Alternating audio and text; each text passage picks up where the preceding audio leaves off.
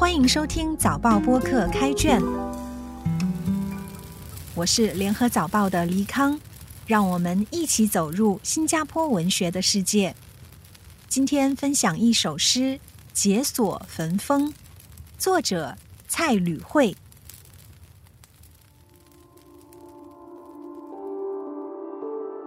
解锁焚风，不怪烈日。也不指涉谁把世界的日子炒热，老天的肝火已经爆开，为气候，为森林，高峰会谈又如何？总是开会，开会，承诺，承诺，然后跳票。孟婆汤正热卖，还有人要排队等失意吗？体表无感。躺平的姿态适合养金鱼。我关起门来，把一窝江湖煮糊了。编辑独家气候图，一人份的温柔雨，不必等待。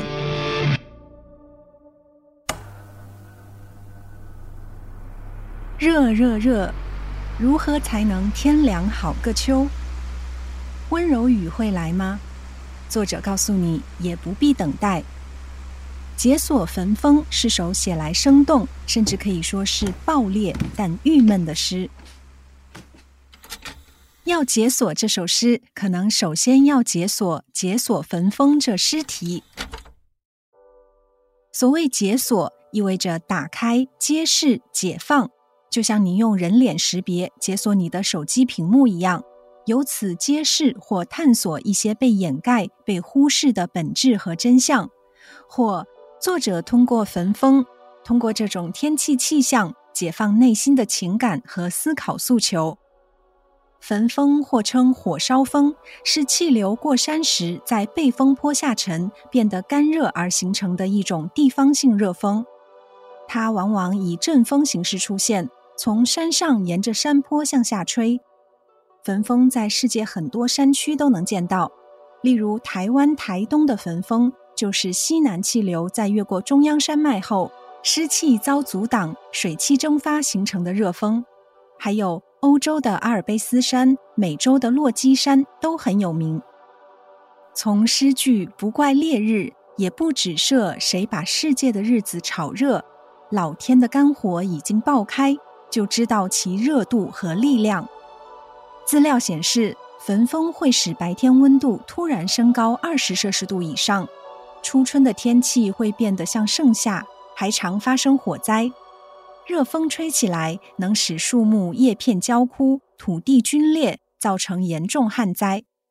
焚风在高山还会融雪，造成洪水泛滥，甚至引起雪崩，也会造成风灾，刮走山间农舍屋顶，拔起树木。或造成湖里船只发生事故。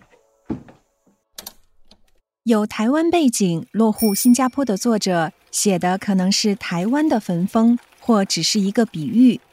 诗中的焚风可能具有象征性，可进一步引申理解为社会人士的冲突、不安或紧张状态，或一个人的困境。将焚风与解锁结合起来，可能暗示着作者希望通过揭示现今社会运作中的问题、虚假、浮躁和遗忘，释放社会中的压力和矛盾。至少，作者已如焚风般画面感极强的笔触，爆裂生动的写了“为气候，为森林，高峰会谈又如何？总是开会，开会，承诺，承诺，然后。”跳票等句子，表达了他对有关人类生态甚或社会议题的高峰会议，人的承诺都会跳票，都是无用功而已的郁结。作者在诗中用了连续的否定句，不怪太阳，不指涉谁把世界炒热，和结尾的不必等待，都让诗如焚风，充满了力量和语言的感染力。由此，诗中似乎对社会运作中的官僚主义、虚假承诺、短视行为提出批评；而一人份的温柔语不必等待，传递出真正的温暖和关怀的期待，则不能奢望，不敢指望。作者表达方式特别之处，还在于其中语言的碰撞，动感中内部满是矛盾、反讽和焦灼。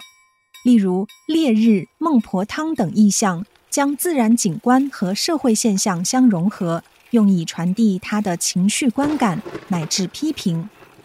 老天的肝火已经爆开中的拟人化，赋予自然现象以人类的情感，增强了诗歌的动感。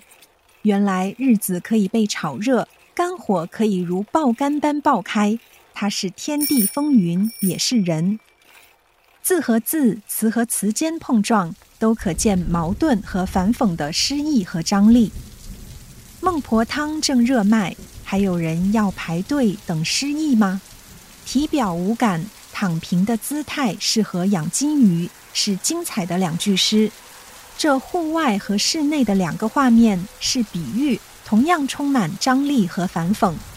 外头热卖的结果是失意，而且需要无感排队，用了地狱喝孟婆汤的典故。躺平的姿态却被禁足困住，只能留在室内养金鱼。金鱼则是一个被人为困住的意象。这些带情节性的妙喻是能够让人回味把玩的地方。还有关起门来和把一窝江湖煮糊了中的夸张手法，大小里外的对比，让人但觉天地烧烤翻滚如烹小鱼，翻江倒海也如杯中泻的水。江湖于是被煮焦煮糊，江湖是焚风导致的天灾，更是人祸。如诗句所说，这是一个人关起门来编辑的独家气候图。整个天地世界的动荡、爆裂和焦灼无解，仿佛被浓缩在一首诗里，而关在诗中被困住的，正是作者和被感染的读者看官。